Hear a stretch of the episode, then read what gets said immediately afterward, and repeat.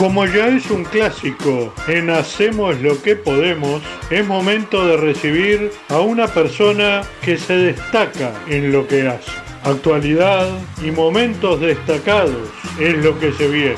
Hoy le decimos buenas tardes a... Buenas tardes a Graciela Bianchi. Fuerte el aplauso para la senadora Graciela Bianchi. ¿Cómo les va? Muchas gracias. Pero gracias por venir, ¿eh? Al contrario, con todo gusto. Cumplieron dos años del, del gobierno de la coalición, ¿no? Este, ayer pudimos ver a, a la calle Pou a las 6 de la tarde haciendo un, un repaso de, de- de un montón de puntos, ¿no?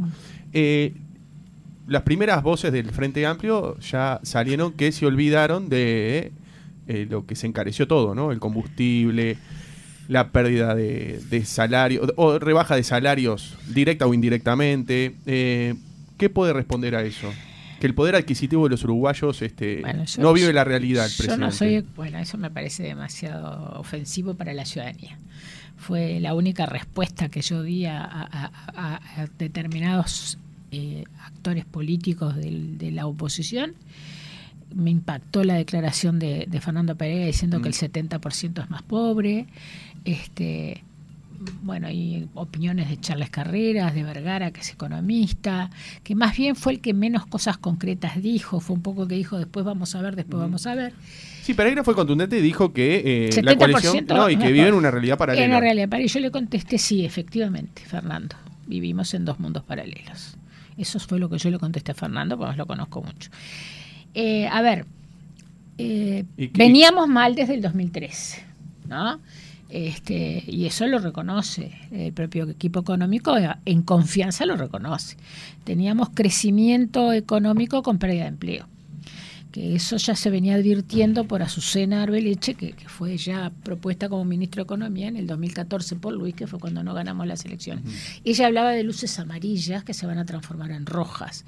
Y bueno, pasó eso, porque cuando se apuesta, a ver, solo al salario, que todos queremos ganar más, por supuesto, pero en una economía que venía en caída por problemas internacionales, porque somos país dependiente, tuvimos viento a favor, no solo buen viento a favor, pero tuvimos viento a favor de los commodities de elevado precio, 13 años en realidad no se gastó bien, se gastó mal. Y entonces en la medida en que se gastó mal, como, como si eso fuera normal, que siguiera llegando ese flujo de dinero, este, bueno, empezamos a sentir el cambio cuando los países desarrollados empezaron a, reponerse la crisis del 2008, que muchas veces es sí, pero el Frente tuvo la crisis del 2008. No, los países desarrollados tuvieron crisis. En el 2008 al revés.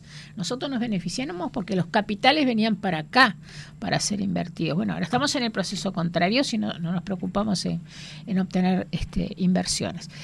Entonces, eh, la, la verdad que nos Luis tiene, o el presidente, pues yo le digo Luis, este, Luis tiene una costumbre que yo se la cuestiono, digo, debería ser más claro en la- con el país que nos encontramos. ¿ah? Porque a nosotros sí, en la interna, los ministros, de, y en especial Azucena, nos explicó. Dice, yo no quiero mirar para atrás. Es una actitud que él tiene de vida. Pero ¿Usted la realmente, critica esa, esa actitud? ¿La critica? yo no es que la critique, yo creo que le pegan demasiado por él no este, decir efectivamente la situación en la que encontramos el país.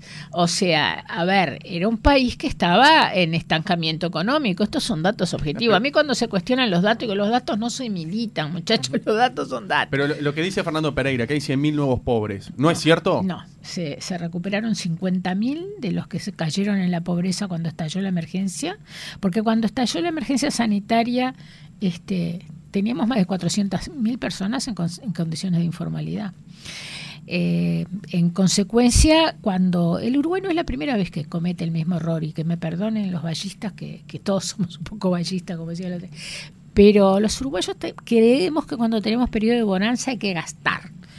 Lo mismo pasó en el Uruguay a comienzos de los 50 primeros años del siglo XX, porque la primera guerra, la reconstrucción, la segunda guerra, la reconstrucción, la guerra de Corea, eh, nos, nos dieron un flujo de dinero ingresando al país brutal.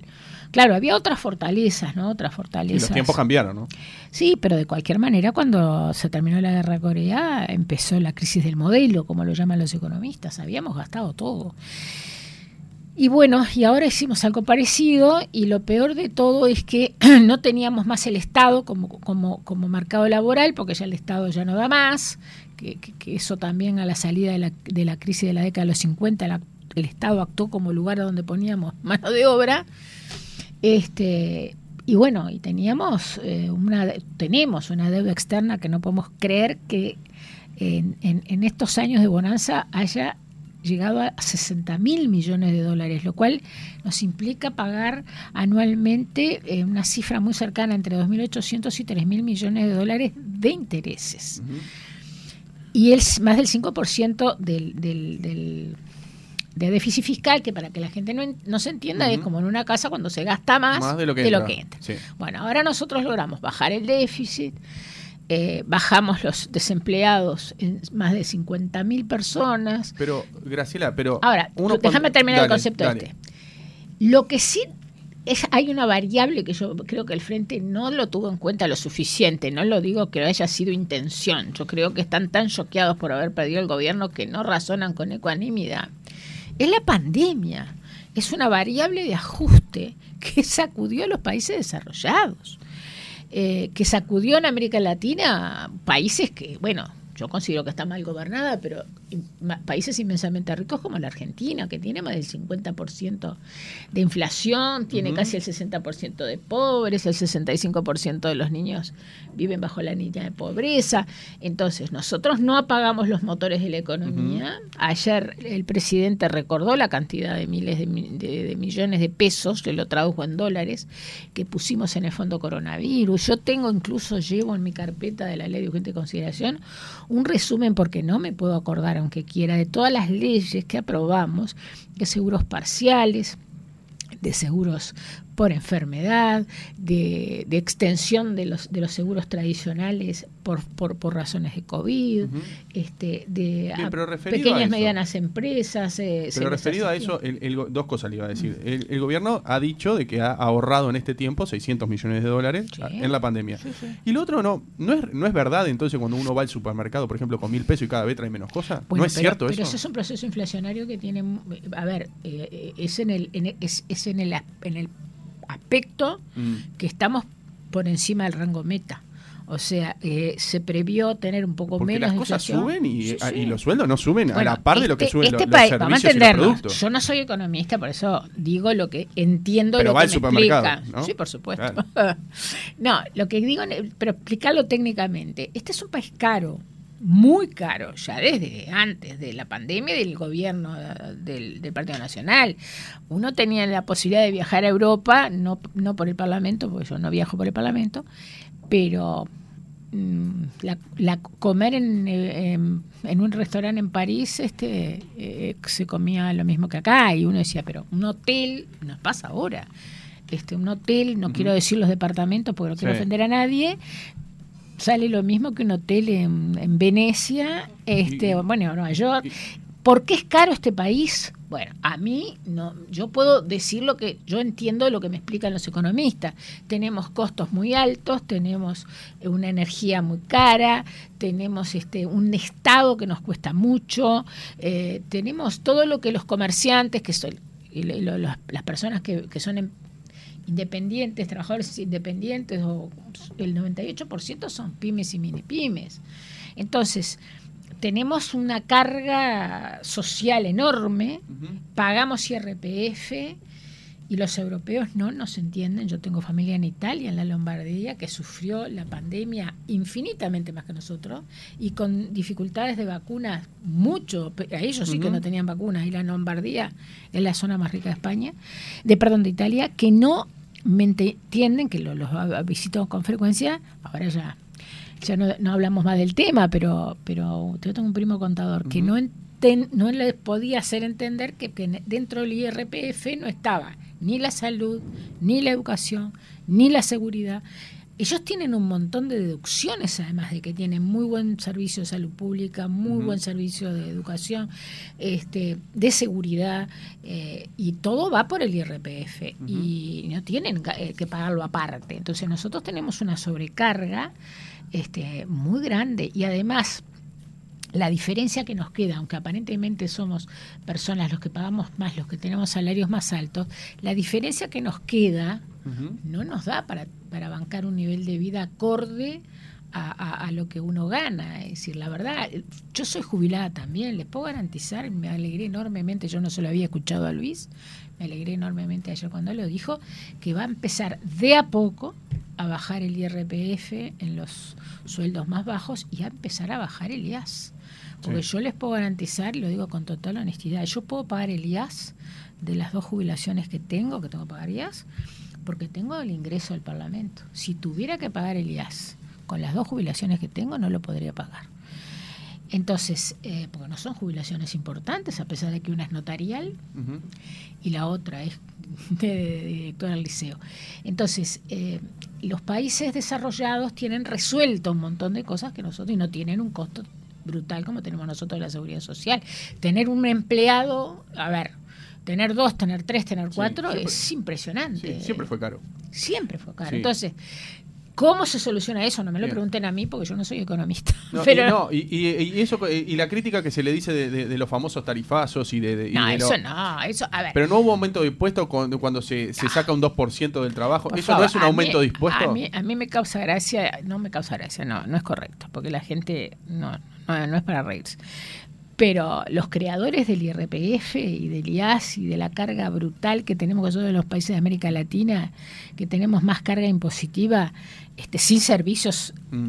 como contraprestación, este, nos van a decir que un 2% por el uso no de la tarjeta este, es, es, un, es, un aumento de impuestos. Bueno, pero es algo que, la gente no accede a, tenerlo. A ver, sí, pero es un 2%, es un 2% y en realidad lo que, lo que eso no, se creó ningún impuesto nuevo. Y ayer no, se sacó para recaudar. Se bueno, a ver, pero también es cierto, y bueno, y sí, si no, este, lo que teníamos que darnos tiempo es para ahorrar. Porque en eso sí yo soy consciente y lo defiendo frente a quien sea. La palabra recorte hay que erradicarla, porque yo formé parte del gobierno de la educación del Frente Amplio, siendo de Frente Amplio hasta el 2013, del 2005 al 2010 en educación, y la plata que se despilfarró, esa es la palabra que yo uso, le molesta, pero yo lo veía. Y eso pasó en todo el Estado. Entonces, lo que se está haciendo, que el otro día hubo un, encontronazo con el ministro de Educación de una colega de ustedes. Georgina Mayo. Exacto, que fue para mi gusto en un tono que no corresponde. Este, La calificó de atrevida. sí, sí, sí, atrevida, totalmente, porque además, digo, a ver, yo soy amiga de Pablo hace años y yo en esos términos no le hablo a Pablo porque es un ministro de Estado, más allá de que lo respeto como intelectual. Pero de verdad que no se recortó, lo que se hizo fue racionalizar. Y eso se está haciendo en todo el Estado. Porque si no bajamos el costo del Estado, no vamos a poder salir del, del, pan, del empantanamiento que tenemos para el desarrollo. Este, es imposible. Ahora, eh, no se puede decir que nosotros, por ejemplo, estaba escuchando ayer a, Soto en la tertulia, por de una colega de que decía que acaba como aumentaron la recaudación de impositiva. Sí, claro que aumentó la recaudación de impositiva porque las, la, los motores de la economía nunca se pararon en el Uruguay. el agro está trabajando y se, triplicaron las exportaciones en pleno periodo de pandemia. Bueno, obvio que se aumenta la recaudación. Ese, ese 2% pudo haber hecho una sumo. Bueno pero en, en, yo no, no, no, no, no, no soy capaz y no lo hago porque yo hablo de lo que sé. Bien. Pero, y de esto tengo información directa, pero quiero decir, no, no es lo que influyó decisivamente en el aumento de impuestos. Eh, Graciela, usted habla, usted habla de racionalizar este, eh, los recursos y, para después implementar un desarrollo. Simultáneamente. Pero ¿en cuánto tiempo? Porque eh, es muy difícil hablar de racionalizar. Singapur tiene 687 kilómetros cuadrados, no tiene agua potable tiene 500, tiene 5 millones de, habitantes, un poco más que nosotros, un poco bastantito, pero no demasiado más que nosotros. Corea del Sur estuvo en guerra hasta el año 53 y, y prácticamente no sabíamos ni siquiera dónde quedaba en el mapa. Finlandia logró la independencia en 1917 cuando la revolución, revolución rusa. Hasta hace 50 años Finlandia era un país campesino este bastante trazado y sin embargo ellos lo que hicieron es una cosa que nosotros tenemos que seguir profundizándola. Luis reconoce, lo reconoció hoy en la entrevista, que es una de sus grandes preocupaciones, apostar a una muy buena educación de calidad. No hay otra manera. Todos los economistas, todos los consultores, cada uno que escucha a Odone, a Munjo, eh, consultores independientes como son ellos, este, todos siempre dicen lo mismo. Y yo hace años que escuché a Claudio Zapelli y me tocó comentar una, una conferencia de Claudio, que, que es este economista especialista en educación, este, que si no apostamos a la educación de calidad para para el siglo XXI. O sea, hay que cortar con la cantidad de millones de dólares que se lleva a laudelar para que salgan en forma masiva, y lo digo en mis carreras, porque, porque así nadie se ofende, pero escribanos, abogados. Es decir, que uno sabe podemos decir médicos, están desesperados pidiendo que la gente se dedique a, la parte científica, a la informática, porque además esos chicos que egresan de esas carreras, que yo tengo a, uno de mis hijos, que es escribano, eh, se van generando frustraciones porque no hay trabajo para todos. ¿Y cuánto nos cuesta? Entonces hay que racionalizar esos, esas inversiones. Ahora, no es fácil porque claro que eso significa algún tiempo de, empezar a, volver a lo que el Uruguay siempre supo a principios del siglo, que fue que la gente estudiara, estudiara bien y con nivel, estimular a los emprendedores, dejar eh, mucho, mucho dinero para financiar los emprendimientos. Eh, no hay misterios, lo que pasa es que nosotros tenemos una tradición que por un lado es muy buena, eh, que es la libertad, la, educación pública, en la universidad, y todo está bárbaro y lo vamos a seguir defendiendo, por supuesto, pero hay que empezar a, y, ojo que ojo que Rodrigo Arime, el rector, está muy bien encaminado en este asunto, él está muy preocupado. ¿eh? Graciela, ¿no se corre con el riesgo de, la fuga de cerebro? Porque al, no, ya se producen las fugas de cerebro. Claro, pero al, tener una economía chica, usted dice apostar a la educación pero hay que, hay que ir haciendo las cosas simultáneamente. Es decir, nosotros tenemos, a pesar de... a ver, Holanda cabe en el departamento de Tacuarembó. Todos los Países Bajos caen, bueno, Holanda, Países Bajos, sí. este, cae en el departamento de Tacuarembó. Y tenemos una excelente ubicación geográfica. Lo que pasa es que acá cuando se quebró el modelo, ese que veníamos en la década del 50, en la década del 60 no supimos encontrar el camino, después empezó la guerrilla, empezó los, la ultraderecha con el golpe militar, la dictadura, después hubo que reorganizar el país después de la dictadura, dejó muchos, muchas fracturas en la sociedad uruguaya, este, y eso también influyó. Yo lo que, lo que reivindico y de mis ex compañeros, porque yo hasta el 2013 estuve en el frente, es que nos dejen gobernar, o sea, que nos dejen probar, a ver si con otras medidas, no tan asistencialistas, sino que busquen desarrollar la libertad, reitero, el emprendimiento. Políticas sociales gastamos mucho más que el gobierno anterior, porque estábamos en plena pandemia, pero ir sustituyendo las políticas sociales por emprendimientos este, personales, un poco, un poco de una economía más, mm, más de, de los países desarrollados, donde no todo el mundo piensa en el Estado. Acá lo primero que se piensa es tener un empleo, un empleo público, no da más el Estado. Yo lo que le quería consultar, una eh, cortita que me había quedado de antes, eh, que los salarios y las jubilaciones crezcan muy por debajo de lo que es este la, inflación. Bueno, ¿No es, es, un, es un ahorro o es un recorte? No, no, no, eso no es un recorte, eso es un hecho objetivo de la realidad porque no hemos podido controlar lo que queríamos la inflación. Porque los esfuerzos del Banco Central están destinados a eso. Quien sigue a la BAT, yo lo sigo muchísimo y le entiendo bastante porque es muy claro. Eh, la variable del dólar no la, no la manejamos nosotros este, por más que podemos hacer más que con el petróleo. Ahora, piensen ustedes que veníamos bien y estalló la guerra. Yo, le, yo a veces le digo, pero pobre Luis, las siete plagas de Egipto, porque la guerra no va a ser, no va a pasar, este, ni que tal vez con las pérdidas humanas, el sufrimiento, la locura que se está viviendo. Pero lo primero que se ve en una guerra, obviamente, y que uno tiene que tener en cuenta es el sufrimiento de la gente, pero la economía se sacude de una manera que no sabemos. Sabemos dónde empieza, pero no sabemos dónde termina. A eso me refería con el tema de ir al supermercado y cada vez el poder adquisitivo es, menor. Pero no yo, yo, voy al supermercado, a ver, ah. y trato de vivir... Yo cada vez traigo menos cosas, la verdad, sinceramente, con la misma plata. Yo tengo 68 años. Lo mismo pasa con la nasta también. Yo te digo que hace 68 años que tengo. Mm. Y yo iba también cuando, cuando era adolescente con mi, para mi madre y me casé hace 44 años. Y siempre me pasó eso, más, más menos. Y sí, corremos de atrás con los salarios. El tema de los salarios y las jubilaciones está establecido en la Constitución de la República. Es el índice medio salario lo que establece el monto del aumento de las jubilaciones.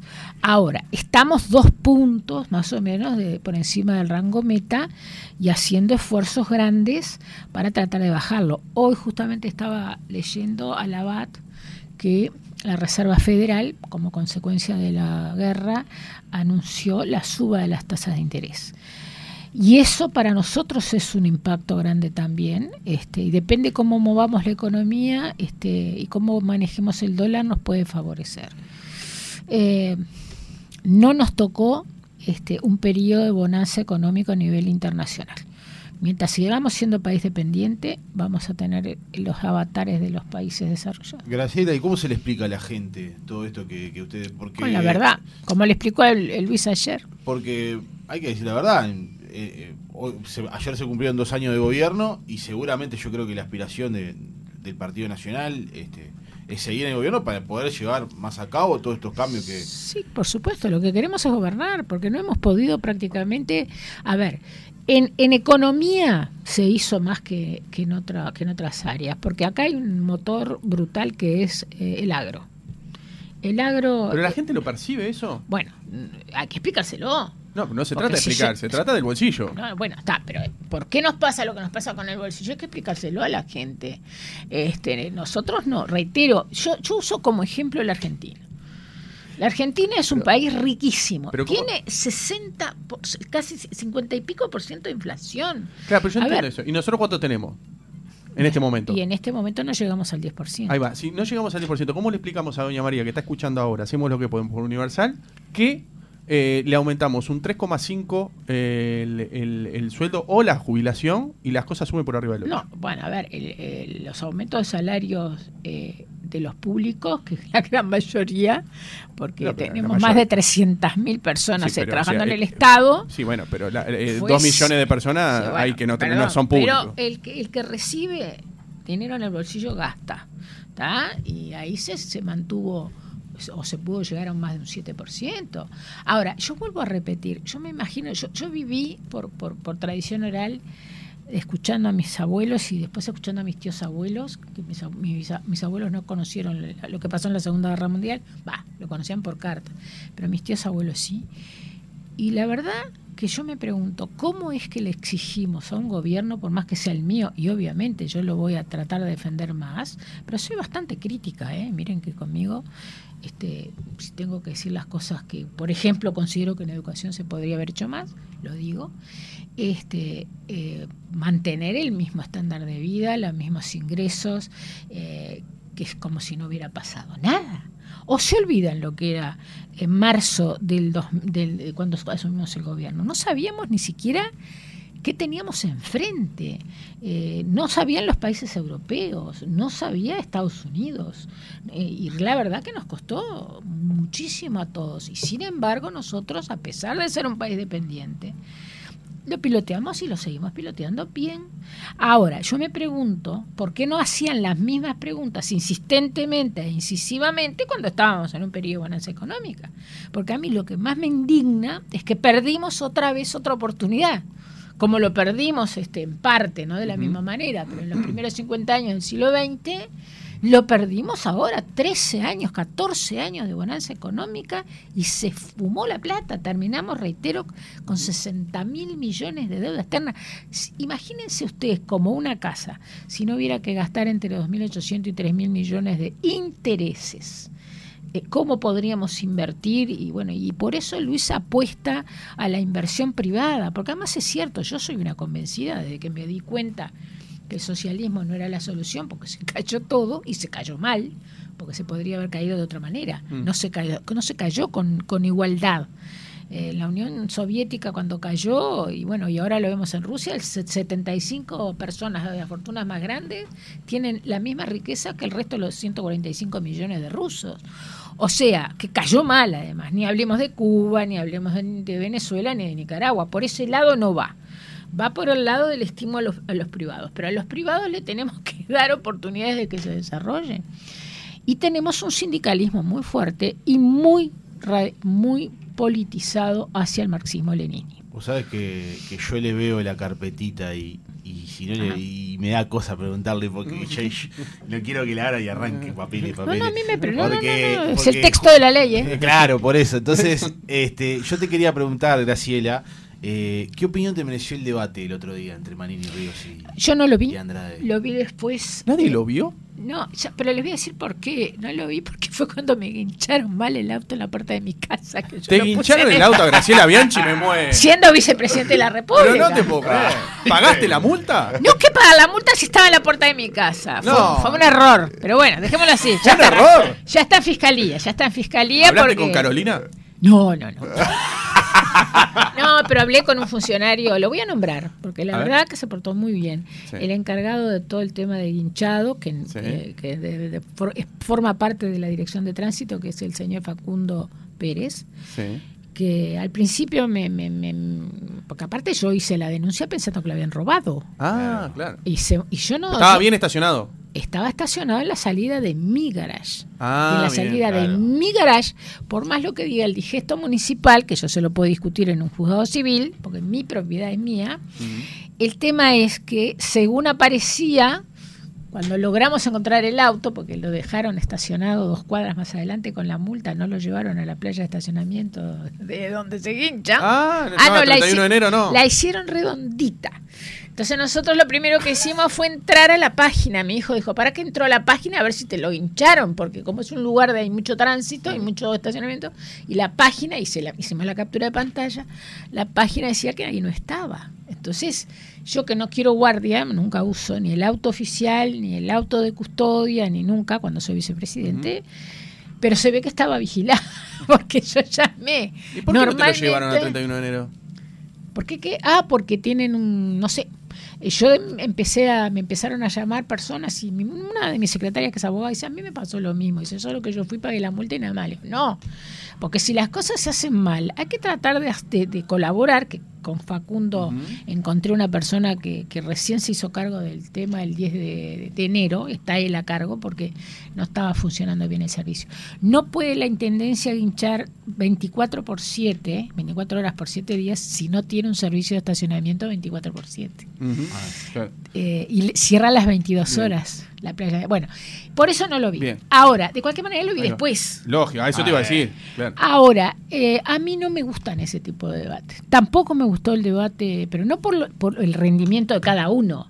No me gusta esa modalidad de debate cuando se hizo expresión entre de- de Luis ideas, claro. y, y- y Y Daniel Daniel, Martínez, Martínez. sí. No me gusta ese tipo de debates tan estructurados, Sí. tan medidos, tan cronometrados, tan que uno dice, habla para su electorado, el otro habla para su electorado, pero en realidad no hay Mm. Bien. un intercambio. Para mí, el otro día se lo decía a un colega de ustedes, para mí el mejor ejemplo, claro, yo lo vi en vivo y en directo por la edad que tengo, fue el, fue el debate por el no, del plebiscito del 80. También por el no para mí, ¿no? Este, que estaba Yacosa, Sí, sí, tranquilo, claro. fumando, sin demasiado... Sí. Y después estaba Tarigo, eh, Ponce Echeverri, estaba Volentini por el sí, Bien. y no me acuerdo qué Y- venía el otro. Y hablaban naturalmente y discutían sobre los temas fundamentales que consideraban que eran más graves los que, los que no rechazamos la reforma y los que estaban a favor.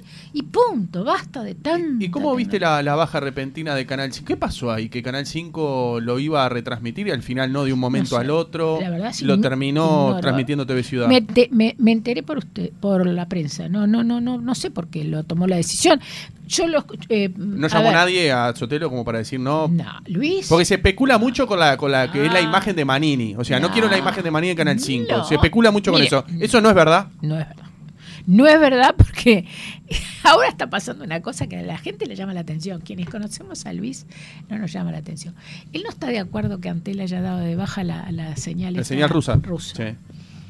Eh, y hoy le volvieron a preguntar. Lo dijo por Twitter, que no estaba de acuerdo, pero que era una decisión del directorio.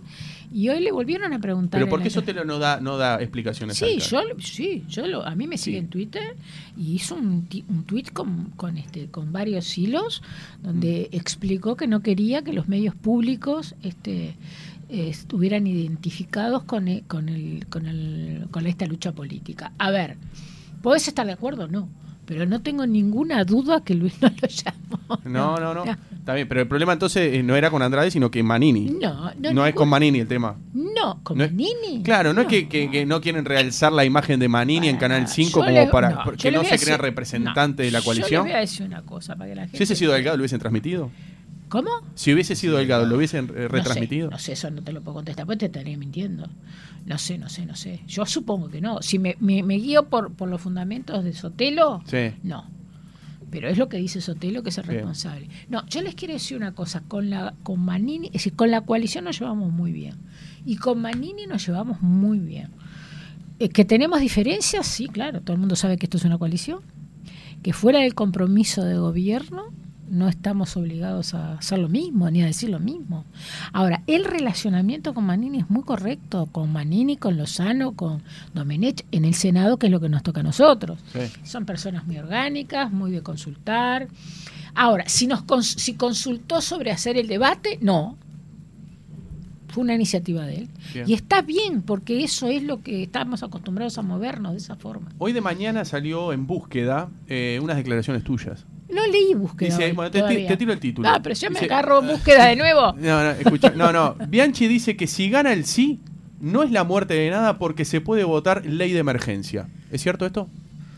Ley de emergencia, no, yo no dije Esto eso. está en búsqueda, ¿eh? Bueno, pero búsqueda no es Si en la el misma Frente Amplio se pasaron por las partes, entre comillas, Eso sí lo dije, pero no me acuerdo con respecto a qué. si en el Frente Amplio se pasaron por las partes, Claro. eh, palabra suya, Sí, sí. eh, dos pronunciamientos populares a favor de la ley de caducidad e igual aprobaron Claro, una nueva norma, po- soluciones el problema- hay, sostuvo la que- senadora Blanca. Bueno, yo no soy blanca en primer lugar. Este, yo soy nacionalista, pero no soy blanca. En segundo lugar, búsqueda, con todo respeto, eso ya lo he dicho públicamente, no es la búsqueda. Se lo voy a mandar después. No, no, no, eso yo lo compro. Pero no tuve tiempo. No es la misma búsqueda de, Cal- que yo aprecio muchísimo. Que me, disculpen, pero no es la misma. Y como yo hago actividades en foros de tweet colectivos, después sacan frases, despega, eh, fue- no digo fuera de contexto. Son dos horas. El otro día estuve hasta las dos y media, desde las once hasta las dos y media de la mañana y terminé a las dos y media de la mañana por este, porque se me terminó la batería del celular y no tenía el cargador. Si no hubiera seguido, porque me encanta la charla. Entonces, ahora me acuerdo por qué fue. Hubo un, un participante, que había gente de la- del Frente Amplio, ¿eh? por, por supuesto, todo el mundo puede participar. Yo no pregunto nada, no. Entonces me preguntó, el tema era qué pasaba con la ley de arrendamientos eh, esta sin garantía. ¿tá? Si al derogarse, eh, si se llegaban a derogar los, los 135 artículos, obviamente se deroga los que referidos al alquiler, a los alqui- alquileres sin garantía, ¿qué pasaría si no se produciría? Pues yo levanté en YouTube eh, la versión completa, eh, para que nadie siga distorsionando. Así que le aviso a búsqueda que le pasó lo mismo que con Foros UI. Yo hago grabar todo y levanto todo. O sea, las casi tres horas están levantadas. Casi, no, más de tres horas en YouTube. Este, ¿Qué pasaría? Y la verdad que me hizo pensar la persona que me lo dijo. Porque cómo se ve que era abogado, además porque sabía lo que estaba diciendo. ¿Qué pasaría en el periodo? ¿Cómo se resolvería?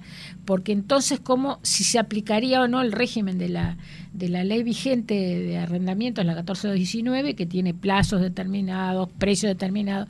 Y en cambio, esta es un proceso especial. Este, y si se deroga, porque nunca dicen, hablan del plazo del desalojo, pero no hablan de que ahí está todo el proceso en la LUC. Que son esos artículos los dejan, nunca entendí porque esos los dejan sin derogar y derogan el otro. Bueno, no importa. Entonces me hizo pensar, dije, bueno, pero no se preocupen. De alguna manera se puede resolver. Si se puede sacar una ley que no tiene por qué ser de emergencia, digo de emergencia en Sí, el sí, tema sí. de hacerlo Se entiende, se rápido entiende, se entiende. para no generar al inquilino o al al propietario una dificultad que lo encarte, que además nunca podría estar en la otra ley, porque no cabe en la otra ley, entonces se produciría un vacío legal. Entonces, al producirse el vacío legal, habría que hacer alguna ley concreta para ese caso concreta que tiene que ser de emergencia. Si sacaron en- y no pusieron la otra parte, pueden entrar a YouTube y van a ver qué está. Entonces, yo puse como ejemplo la ley de caducidad, que a mí me tiene muy enojada. Que yo voté eh, los dos plebiscitos y milité este, a favor de, de- de la derogación de la ley de caducidad, en los dos plebiscitos. En el del 89 recogimos 800.000 firmas, pero en aquel momento era todavía más que ahora que hay que recoger, con Germán.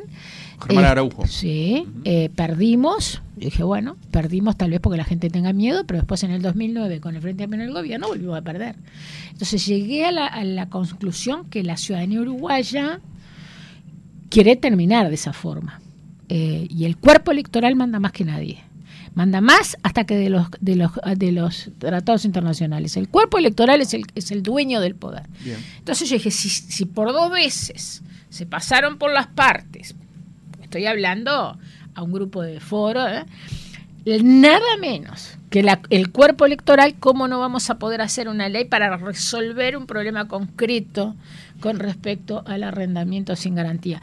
Y, lo que, y yo voy a leer lo de búsqueda, pero ya me tienen un poquito cansada, este, porque yo lo que veo, mm, yo respeto a los periodistas muchísimo. Ahora, veo que hay mucha militancia, hay mucho fanatismo también en el periodismo y es normal, pero cuando uno es profesional, mm, yo siempre digo en todas las actividades, se te ti- excepto que seas político, se te tiene que de, mo- de notar lo menos posible a quien votás. Eso estamos todos de acuerdo. Para Graciela- mí es así. Sí, sí. Graciela, ¿cómo se lleva con el Twitter? Yo me llevo bien. Y la gente piensa yo estoy todo el día con el Twitter. No.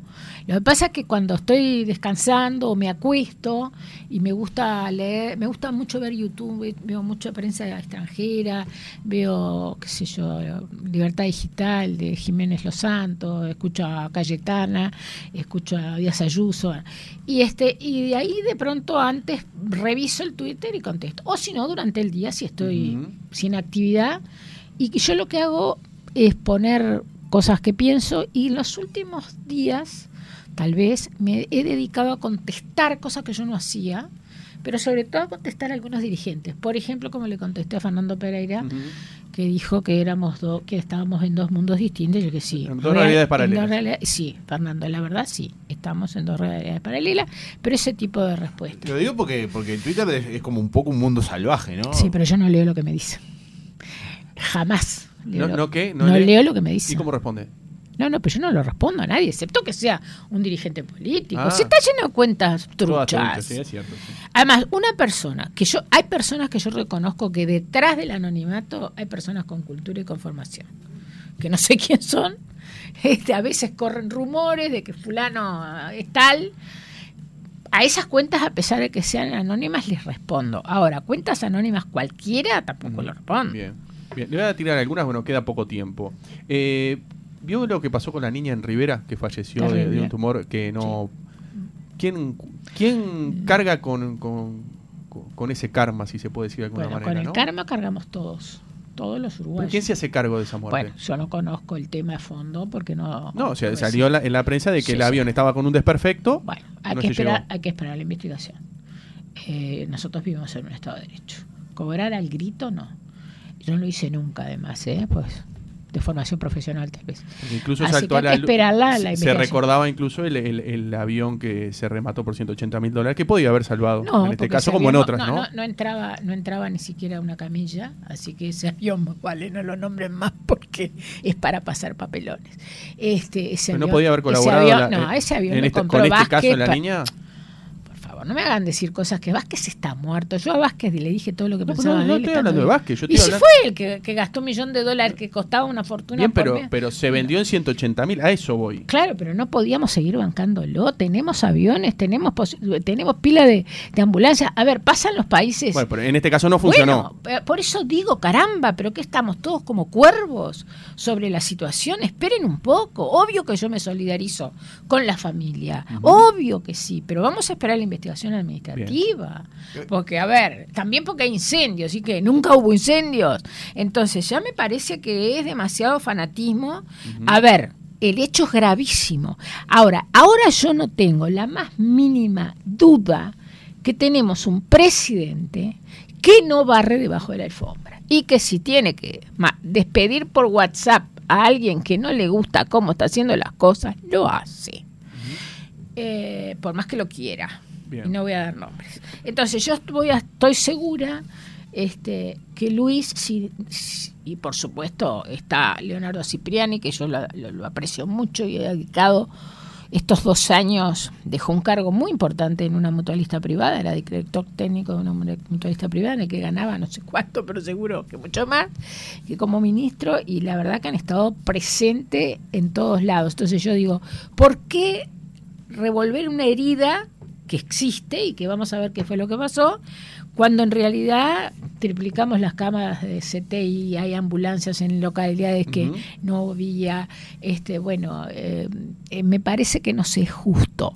Y reitero, sí tengo la certeza que, que este que, que si hay una responsabilidad acá no tiembla la mano eh, a nadie. Le, le- le tiro, le, le digo otra, así vamos rapidito, que nos queda poquito tiempo. Dice, hace, hace tres años usted hizo una declaración a la televisión argentina Sí. que dijo que usted le aportó 500 mil votos. No, eso fue un error que yo cometí. Ah, fue un error. Ya lo, lo hice por escrito, siguen dando vuelta con eso. Porque esto eso tiene razón, Luis. A ver, nadie comete errores. No, pero está bien que lo diga. Pero ya lo error. dije, lo dije por escrito. Salió en la prensa. Eh, a ver, y porque fue una, además entré en una cosa que Me falta el perdón, nada Esto- más. No, Decime pero, perdón. A ver, entré. Esto es en culpa una- tuya, Rucha. Entré, no, pero me, me indigna mi- la impotencia. Porque entré en una cosa que, que no debiera haber entrado.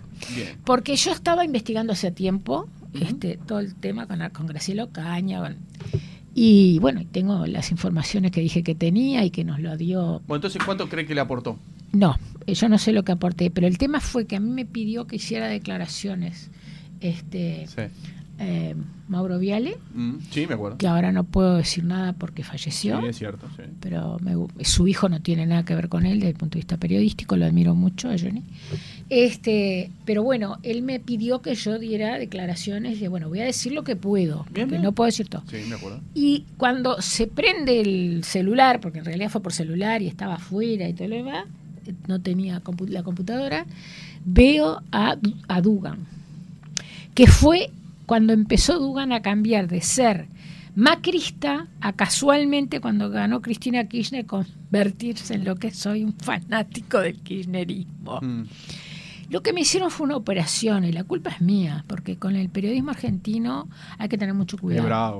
Yo siempre No tuve, acá. sí, pero yo tuve muy buenas experiencias con Majul, Mm. muy buenas experiencias con TN, este, sin problema, eh, muy respetuosos, pero esto, cuando lo veo a Dugan, me quedé Ujú. helada, porque, Sí. y además me saltó defendiendo gobierno frente amplista, porque ya era kirchnerista en ese momento, diciendo que acá, yo, yo decía que no podíamos, acá no se investigaba porque Sí. había alianzas con esos sectores y me...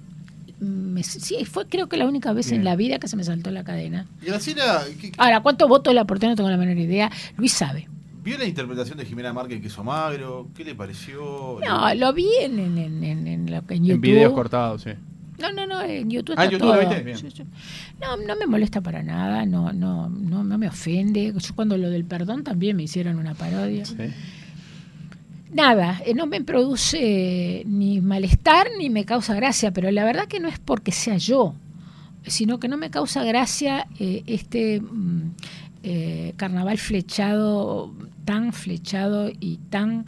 eh, falta, a mí me molesta mucho más la falta de respeto al presidente, que como que yo me drogo con él.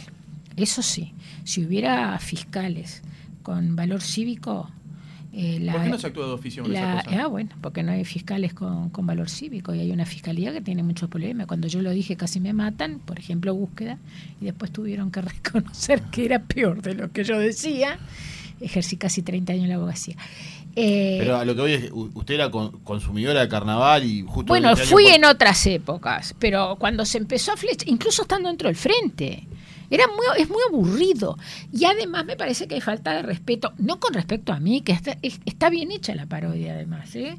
La co- considero que desde el punto, yo no soy especialista, pero está bien hecha. Pero no me gusta que esté flechado eh, exclusivamente hacia la izquierda. O sea que usted, el problema suyo es más de lo que se dice que de lo... de lo que se dice con respecto al presidente. Claro.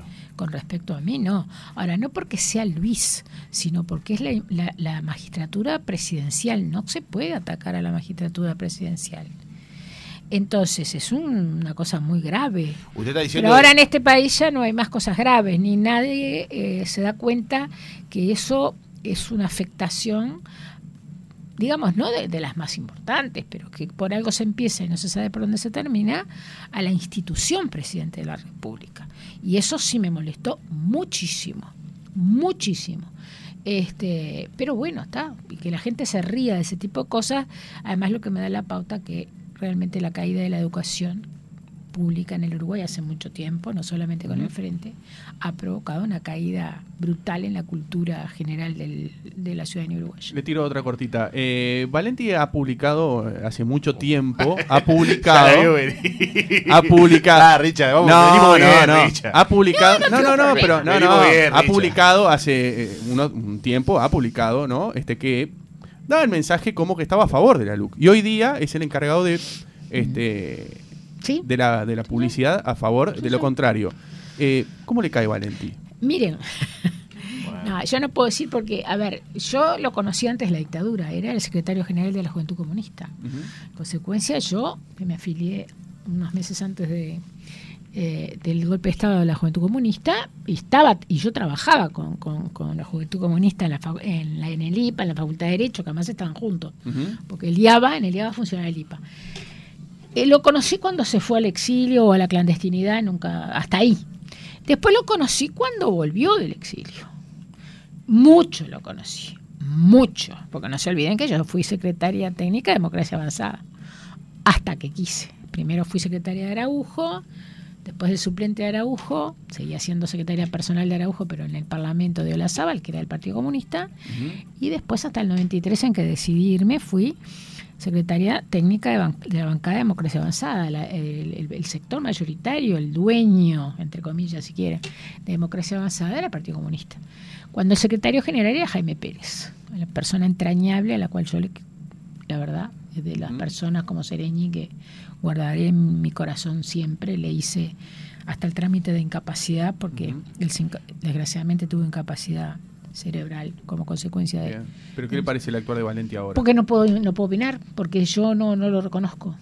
Es decir, eh, a ver, tengo mi, mi, mi, pos- mi- mi teoría, pero como no tengo pruebas, no voy a decirlo. No va a decir su teoría aunque no tenga pruebas. Porque No. Es una teoría. Sí, pero después sale en búsqueda cualquier cosa. Le dolió la. Le Es que la no me, eh, me molesta que distorsionen lo que digo. A ver si a usted le distorsionara lo que dice si no le molesta. A ver. Yo tenía una última, Richard, para Bien. preguntarle que. Usted que- última y yo la última. Que, que a mí me. No, no sé si la palabra me dolió, pero me sorprendió que, que usted fuera crítica con el proyecto Gurisi del MPP.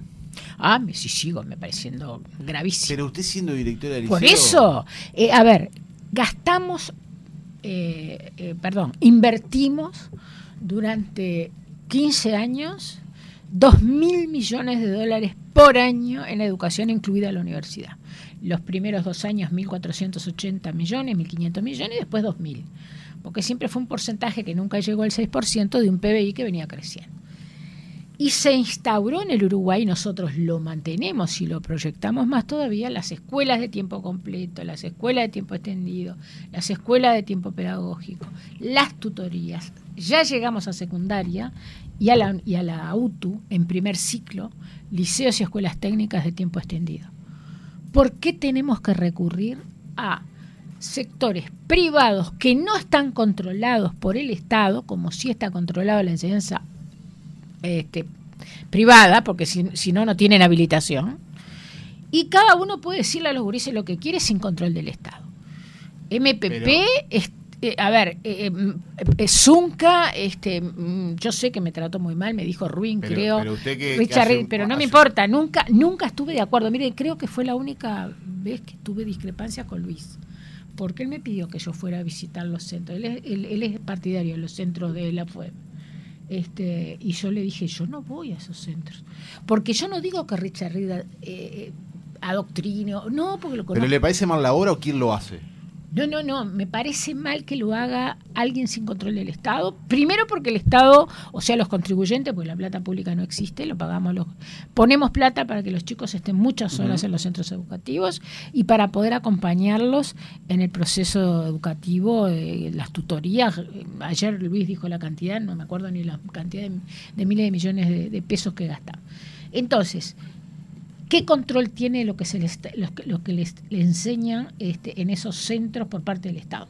Porque una escuela, un liceo, una escuela técnica, un centro de formación docente privado, para tener habilitación, tiene que cumplir con las ordenanzas del Estado.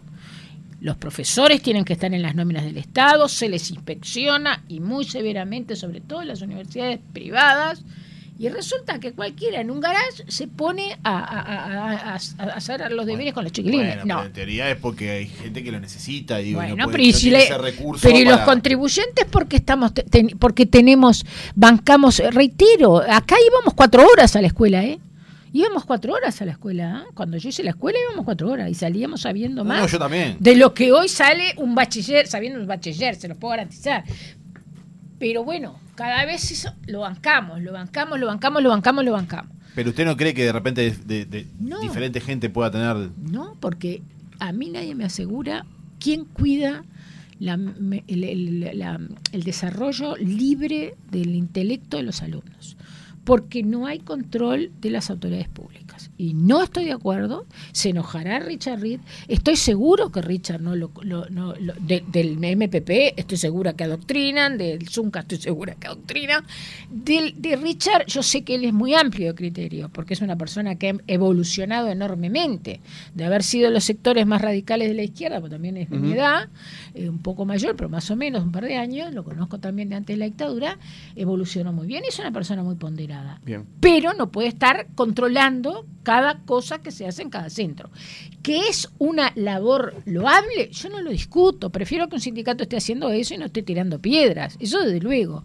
Pero no estoy de acuerdo, ni dejaría, a esta altura mis nietos, ¿no? Mis hijos no, que, de ninguno, ¿eh? Vamos a entendernos, si lo hiciera el Partido Nacional tampoco estaría Tampoco, de acuerdo, bien, ¿eh? claro. Vamos a entendernos, Bien. el Partido Colorado tampoco.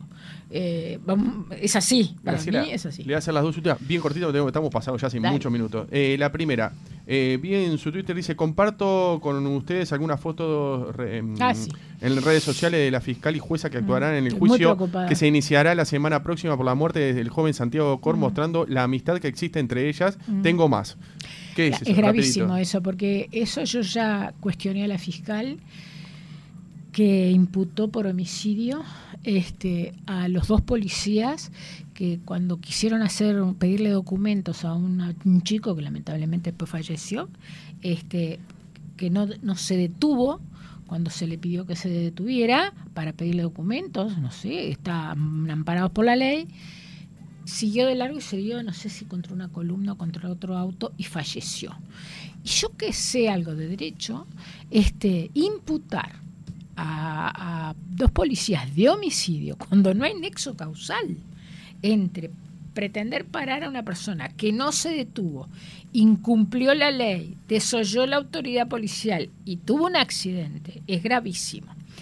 Y me di cuenta, porque yo so- estoy en la Comisión de, Asuntos Administrativos, que la fiscal eh, de, la, de la Secretaría de Lucía Topolansky se fue a la Fiscalía. Entonces yo tengo derecho a pensar, no tengo que ser muy retorcida, para darme cuenta que claramente es MLN, ¿verdad? O MPP, que es el nombre civil del MLN. Entonces me pareció un disparate. Pero siempre me quedó la tranquilidad de que después venía el, el juez o la jueza porque eh, son eh, en, en- en el juicio oral. ¿verdad? Porque la, la de garantía ya actuó. Y resulta que me entero, porque a mí la gente me hace llegar cosas, porque por suerte me tienen confianza, y tengo muchas, tengo más de 20 fotos, donde la fiscal que imputó de homicidio a este policía, que ningún profesor de derecho penal le dejaría pasar ni por la puerta de la clase, y es fiscal esta persona, es muy amiga, pero muy amiga, pues está llena eh, de fotos las dos juntas de la jueza que va a empezar a actuar en el caso. A mí, ¿saben lo que me preocupa? El grado de impunidad de ni siquiera darse cuenta que por lo menos no suban a las redes sociales eso porque es como confesar que, se va a hacer una cosa que no se puede hacer, porque qué seguridad tenemos que la jueza y la fiscal no tienen este, vínculos personales, no, me lo acaban de demostrar que los tienen. Entonces, a mí me preocupa, desgraciadamente el chico falleció, pero no fue responsabilidad de los policías. Eh, a ver, también después el Tribunal de Apelaciones, que confiamos en el Tribunal de Apelaciones, pero el, sin saber derecho penal, el sentido común dice que no hay nexo causal. Y da la casualidad que era la secretaria de Topolansky y da la casualidad que es muy amiga de la jueza que va a empezar a actuar el lunes. No, así no.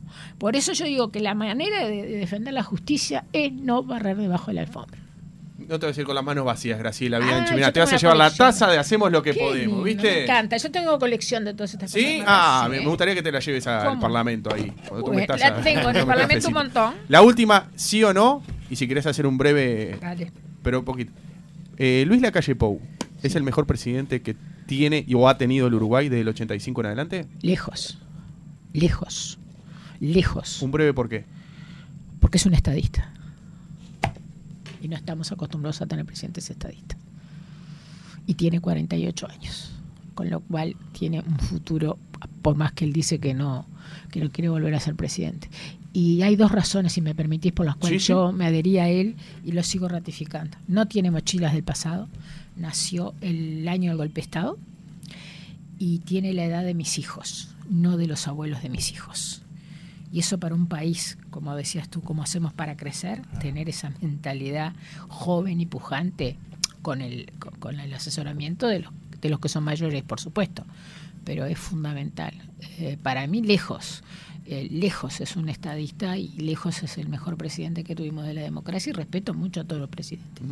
Pero tú me preguntaste concretamente y por algo yo me fui con Luis del frente. ¿no? fue, lo que pasa es que lo conocí antes que el resto de la gente. Los que lo conocíamos ya de antes sabíamos este, quién era, cómo era y la pandemia, si bien nos ocasionó muchos problemas, nos dio la oportunidad, o le dio a Luis, mejor dicho, la oportunidad que la gente lo conociera mejor todavía. ¿Sabes lo que me tenés que decir ahora? Mm. Soy Graciela Bianchi y escucho Hacemos lo que podemos. Soy Graciela Bianchi y, y escucho Hacemos lo que podemos. ¿Perdón?